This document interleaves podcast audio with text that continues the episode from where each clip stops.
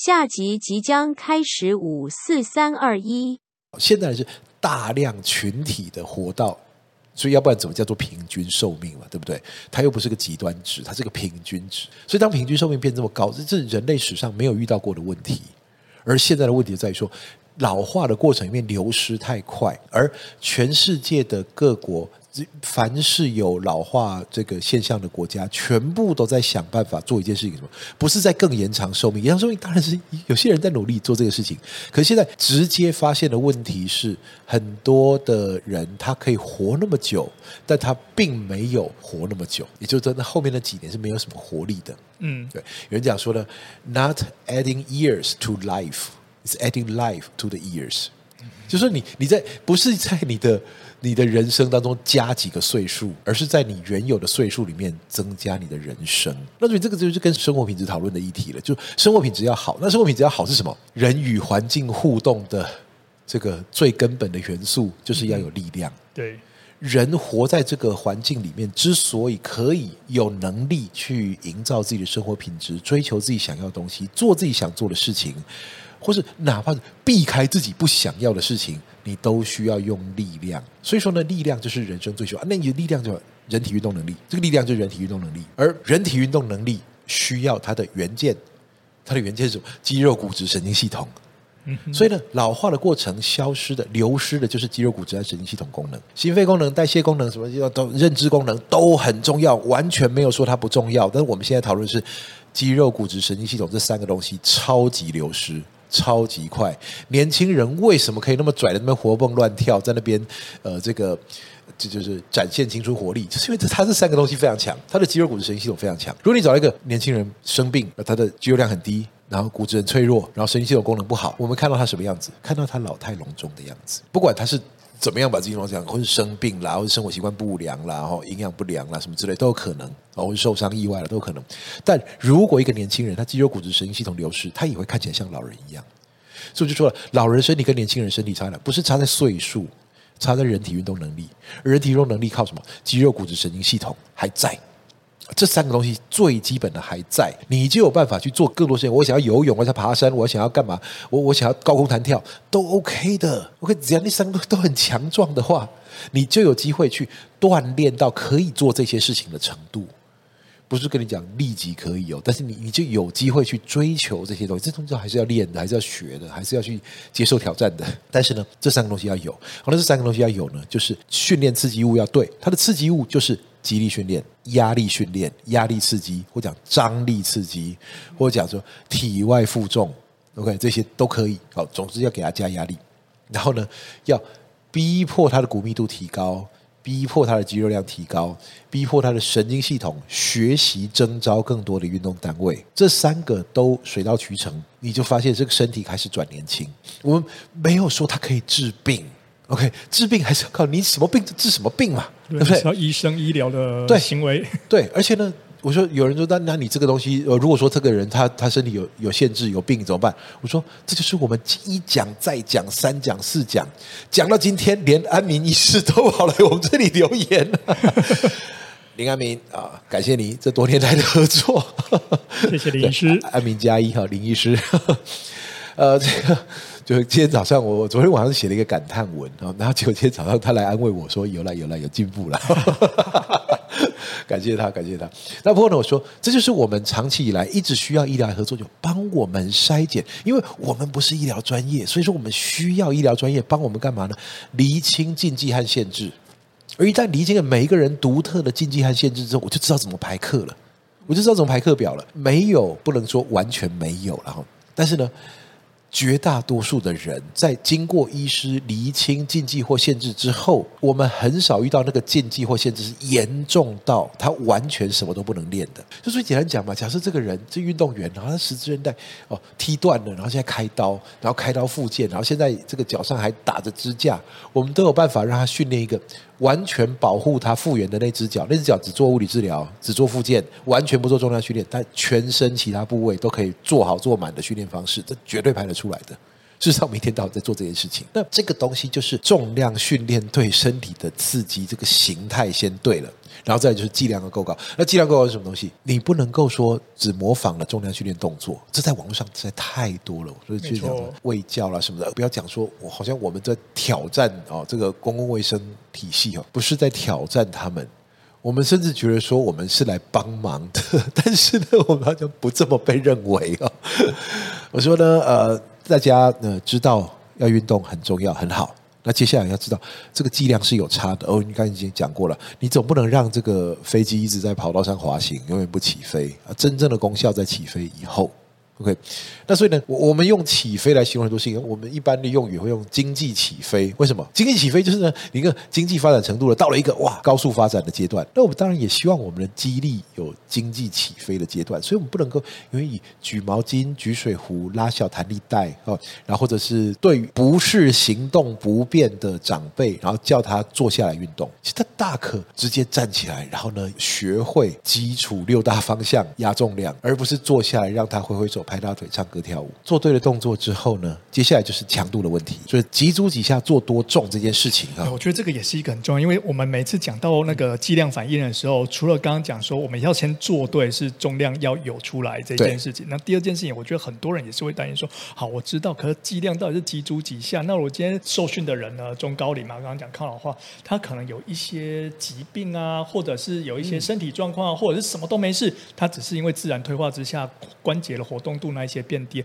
但是我不知道怎么样，一开始是对他既有益又可以进步的状况，这该怎么看？这个这个哈是这样子，所谓的剂量哦，在这里哈不容易抓的地方哈，其实没有不容易啦，我们每天都在做这件事情。不过一般人不容易抓到这个概念，就是为什么呢？因为呢，在这个地方呢，它就真的跟这个医药上面啊有一点点差异。虽然我想医药应该也有类似啊，就是说很多时候我们讲说，OK，普拿疼吃一颗。OK，那就一颗嘛，那你也一颗，我一颗，他也一颗。那实际上我们知道，他因为他大概定好了，就是一般人他估算一般人的平均体重大概吃多少药，然后他就把那个药的量做的刚刚好这样子。是，肌力训练哦，有类似的情形，也就是说呢，肌力训练你现在练多重会有效，跟你现在身体的条件是非常有关的。也就是说呢，少数人从来没有接触过重量训练的人，他可能拿很轻就有效。但是呢，这个效益绝对马上他，因为他拿很轻，他身体马上就适应这个重量。可能下次或下下次训练，他的身体就已经适应到上次拿过的重量了，所以他就会继续的需要更重。嗯哼。所以呢，一般来说哈，我说这个重量哈，不是说我现在讲哦，对所有人都从五十公斤开始，我所有人都从一百公斤开始，不是的。你如果期待的是这种答案，那就没办法了。这个重量我们平常都怎么抓呢？我们的抓法就是，先呢用姿势调整，把这个人动作先调对，让这动作过程当中没有代偿啦，没有歪斜啦，没有足以造成受伤的任何不对劲。嗯，然后接着呢，我们就在这个动作上面开始加重量。初期的时候呢，我们最常用的是三到五下连续可以操作的重量。刚开始的时候呢，先不要走极限，先不要走到极端，先让你就是游刃有余的把三下做完。或是到五下做完，所以举例来说，现在他可以做三下，但是空杠加十公斤，也就是二十三十公斤。好，空杠二十加十公斤，三十公斤。三十公斤让这位呃学员做深蹲，他刚好蹲三下 OK，但是呢，第四下、第五下会开始不太 OK，而这个呢，就是要教练的经验了。我们绝对不会真的让你蹲到不 OK，我才发现。基本上来说，你在前面两三下，我大概会看得出来你有没有能力重重的去完成这几下。那我们看，这就是教练。现场直接监督最重要的一件事情，就监督动作品质。而这个部分就是我们不主张说，很多人讲说啊，这东西在买，我干嘛要找教练啊？教练都是骗钱的啦，这样子。所以呢，这个这个呢，你们就是要骗钱才写这么多，这么需要教练。其实我们不需要教练。然后呢，重量训练超容易受伤的。我一方面主张不需要教练，一方面又主张这东西太危险。那其实是因为你没有找一个教练帮你注意这些危险嘛。教练是对动作品质非常非常敏感的专业人员，所以从动作上面就看出来，你可以加重或不要加重。他如果看你就 OK，他马上判断说，这个下一组加个几公斤是 OK 的。所以在下一组，再下一组，再下一组，然后呢，大概做了三组五下或四组五下，停，几天就先这样。为什么呢？你已经吸收到训练刺激了。接下来就等待你的恢复和进步。所以在初学者阶段，就你什么都没练过的人，下次来我们大概心里有个底，你上次做到多少，这次略加一点点，或许 OK。或者说我上次做这个东西，我现在换另外一个动作，这动作稍微难一点，所以我把你重量略减一点，然后让你继续身体得到一样的进步刺激。所以呢，这个是从。这个人现在的肌力和他展现出来的动作品质，来抓这个起点，起点抓到了以后，接下来就是循序渐进的渐进式超负荷。渐进式超负荷呢，对初学者来说，大概会持续个几个月，可能有的人还不少，三四个月都有可能。哦，他渐进式超负荷，那有的人可能呢，一两个月可能就出现第一次卡关，没有关系。接下来什么呢？微调，OK，微调，看是要进退阶，还是要改换周期安排的方式。所以这一些呢，就是教练如何可以让这个人长期渐进式超负荷，最后那个激励的走势图哈，会很像股票哦，就上上下下的。嗯，但是呢，如果是一个经济发展顺利的年代，或是一个呃财务健全的公司，你就会看到它上上下下，但整体的趋势是上升的。再经过三到五年左右，根据经验，大概要这么久，而且三到五年是很认真的哦。如果你是呃很佛系的哦，五到十年跑不掉。以前我记得我一个指导教授说过，他说，做上去的没有练个十年哦，都是初学者。这当然，他个人感叹，这不是什么学理定义的东西。但他个人带过很多的运动员，带过很多的研究生。他说，这个没有玩十年都是初学者啦。简单讲，那所以呢，你说，当然，那我们现在学术上的定义不是学术上，就是在教学上经常讲，初学者就是前几个月而已啦。啊，后面呢是通常很认真练的人，这些练得不错，而且呢，有一些的这个选手啊，哦，其实像有些很厉害的选手，很天分的，他可能是在训练两三年，他就已经选手级的成绩了出来，这真的是要天分。OK，那不过呢，我们回到这边，所以呢，大家会讲为什么剂量反应关系？有人讲说剂量反应关系，你一直讲剂量反应关系，啊，你又没讲怎么做？不是没有讲他怎么做，他是用训练过程当中的动作品质去监控的。这个在经验上，你说这个一点都不科学啊？我说很科学，为什么呢？因为这是一个绵密的系统。当你的动作选择是有负重潜力的人体自然动作，当你的教练知道动作控制，知道动作品质，知道监控动作品质。接下来开始上重量，而根据经验，这个重量上到百分之七十以上，开始出现肌肉生长效果；上到百分之七十以上，也开始出现提高骨密度的效果；上到百分之八十五以上，开始出现征招最大征招的效果。也就是说呢。你学会深蹲，学会卧推，学会硬举，学会肩推，学会握把蹲，学会划船，哈，这些东西，你学会这些典型的大重量训练动作。接下来呢，哪怕你就是我们，我们喜欢用多重用杠，哈，你今天用这支杠，明天用那支杠，下次又换一支杠，你都在教练的监控下抓到这个范围以上，你开始经济起飞了，你的肌肉骨质神经就开始起飞了。为什么呢？因为呢，它都落在关键阈值以上，所以说接下来就是长期。慢慢的累积这个训练效果，而如果说你真的对得上这个训练方法，然后你真的有对好这个频道哦，那其实呢，就你这样讲，走对方向之后，接下来就是水到渠成了。对，方向错的话，你走走走走走，你离目标越来越远；但方向对了。就是走快走慢而已。有的人喜欢说：“哦，我非常认真啊，这是我现在最重要的事情。我一个礼拜练四天啊，然后呢，这个其他时间完全的配合休息恢复啊，这样子，然后保持健康的生活、良好的心情和好的睡眠哦。”那你会非常快，但是如果说呢，呃，工作比较忙，然后，然后或者说的这个，呃，年纪比较大啦，然后喜欢把时间花在一些其他的兴趣上面啦，这些都可以有啊，你有任何理由，我一个礼拜只练一次，OK 的，你还是会进步，方向对，它就还是会进步。那我说了，频率也是处方之一，所以呢，一个礼拜一次大概是最低频率。因为什么？哦，那我一年一次好了，那那别闹了，那就一年有三百六十四天在退化，那想要一天来挽挽回是非常非常困难的。那但是呢，如果说你对的话，我一周至少一次。你说两到三次是绝大多数的人的这个甜蜜区啊，就最有效的区。四到五次选手等级的训练了，而且这个时候课表一定要排得非常非常好哦，那要不然的话呢，就有时候会不小心搞自己，弄太累，好这样子。那不过呢，一到三次这个范围，然后呢，持续的规律的 consistency 规律性训练，然后接下来就等时间到，等时间呢，大概在三到六个月左右，你会发现明显进步。三到五年会远远胜过于你没练之前。接下来要再更进步的话呢，就不是那么容易了。接下来可能进入长期非常缓慢进步，甚至有可能是几个，这叫做 plateau 哈，所谓的高原期，几个高原。慢慢的，慢慢的，那高原期有时候很长，有的长达十几个月。然后呢，突然之间，哦，你又再进步了一些。当然呢，在老化过程当中呢，这种过程同时你要考虑自然退化，自然退化还是会发生。但是你想一想哦，你从空手蹲下去站不起来，或是根本蹲不下去，这种肌力状态，跟你可以深蹲八十公斤、一百公斤的肌力状态。让他去退化，你觉得哪一个会比较有胜算？原来就已经蹲下去站不起来了，或是根本就蹲不下去了，然后再经过十年的退化，会发生什么事情？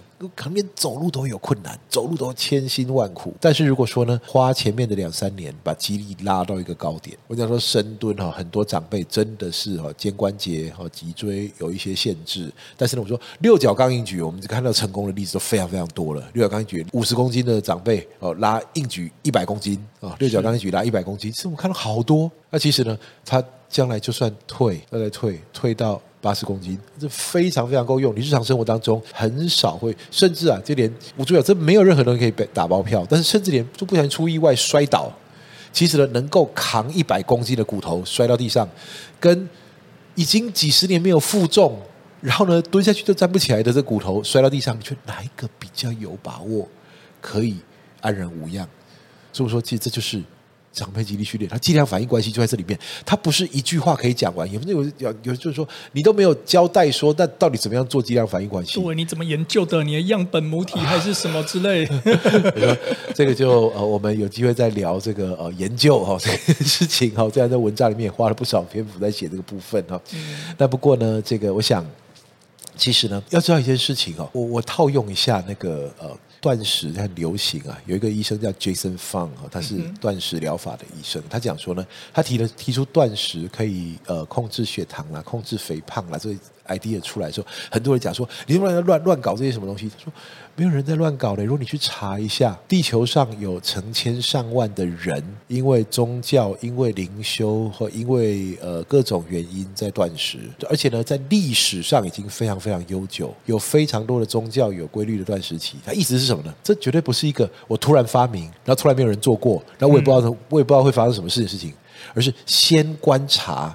历史上人类社会已经出现过的现象，而绝大多数那些人后来都还好好的。嗯哼。那所以说呢，这个呃，我说重量训练是一样啊。重量训练从古到今哦，还有就是说更重要的事情，过去五十年在北美大陆的这种大量研究、大量的去从事哦，就健身产业里面各种乱七八糟事情，他们全部都发生过一轮的。各种邪魔歪道，什么什么伪科学、假科学，全部都出现过了。但是最后还是归结到渐进式超负荷，安全又有效。而这些人呢，通通都他绝对不会因为做对了重量训练，突然自食恶果。只要你的动作品质够好，而我们现在感谢前人，我们已经知道哪些是危险动作，哪些是不危险的。而也感谢前人，我们已经知道现在一个人合理的进步幅度大概是怎样。也感谢那些勇于破世界纪录的运动员，让我们知道人要长期不断进步，到底该做哪些事情。这些资料存在，其实呢，重量训练根本就不是一个随手乱胡扯的一个呃，这个这个这个训练方式这样子。我真的不讲训练方式，是花招。OK，哦，这不是不是这不是一个哗众取宠的东西，它是一个有非常多人在做的事情。而因为它被做的够久，我们几乎从经验上就已经知道它绝大多数的反应，甚至有一些东西在科学上面，我们知道还还没。完全清楚它发生的机制是什么，但是我们已经知道它一定会发生。那所以 Pavel 有讲过一句话嘛，嗯，科学家还不知道肌肉生长效应的原理。他在接受 Joe Rogan 的访问的时候，他讲说：“我们不知道肌肉为什么生长。”Joe Rogan 说：“呀，我们真的不知道。”他说：“对，我们真的不知道。”你在看科学家的那个争论乱七八糟。就如果说：“可是那我们的 Pavel 说对，可是我们知道怎么练。”我们都知道怎么把肌肉练大，但是呢，科学家到现在还没有完全搞清楚肌肉生长的机制到底包含哪些原因，都包含哪些的这个生理过程。但是我们完全知道怎么制造它出来，所以这是极力训练它有趣的地方。它不是一个纯学术的议题，它是一个非常非常实务的议题。所以我在我会用这句话做个总结哈，我们这这一集我们有有点长哈，在剪掉那些乱七八糟以后，还是会很长。所以呢，我想文章太长，我们想录一个快一点的，结果我们现在录了一个更长的这一集。对，要看文章我早就看完了。对，就听有人听到这里，我我回去看文章就好了，你还扯更长哈？或者我用我以前我在美国读书的时候呢，我的一位呃。指导教授，我我常一位指导教授，因为我指导教授很多位哦，不是我一直换人，这是春田的规矩啊。好如果教授指导一个学生，这样才行。好，那问我说，其中一位指导教授讲过一句话，他说呢，激励训练的科学往往都在验证十年前就已经出现过的方法，甚至更久。嗯，也就是说呢，它是一个实物走在研究前端的东西。因为呢，实务界的人他基本上前仆后继。一个教练他可能就来了一大堆选手，然后一个一个健身教练可能有一大堆学员，他有一大堆客户，然后大家这前人这样乱弄乱弄的，有的成功，有的失败。而科学家往往是追在这个后面去研究什么，这个为什么成功，这个为什么失败的。所以呢，他不是一个说我们已经很清楚知道哦，这个机制就是这样。然后所以呢，有人认为说呢，那这样的话呢，肌力训练专业会不会可能是生物学家，因为他对细胞最理解。呃，他会不会是这个呃化学家？因为他对生化反应最理解。No，最理解的还是教练，最理解的还是长期一直去摸索重量这些人，而他们很可能所传承下来的技术，不是很可能是根本就是他们传下来的技术，其实是超越在研究界之前的，他们已知有效。很多时候的研究都在往回头去回推它有效的生理机制到底在哪里。但已知有效这件事情是已知有效的，就是已知而且有效。哎，对对对对对对对，这样讲都是废话。OK，好，讲完了。好，那我们这一期呢，最主要呢，就再跟大家 recap 一下所谓的剂量反应关系。那其实我们常讲剂量。哦，我觉得甚至这一次听完之后，我们可以明确把它分成两个部分。第一个是剂，剂为什么那个药剂的剂是一个一件事呢？就你至少要对症下药嘛。对，对，你的药剂要给对嘛。人家头痛就你给他胃药，或许也是对，但你还是要胃痛痛到头痛去。哦，好啊，我我们不要再把它复杂化了，好吧？好，对，那你感冒的话，你给他一个那个呃治疗香港脚的药，对。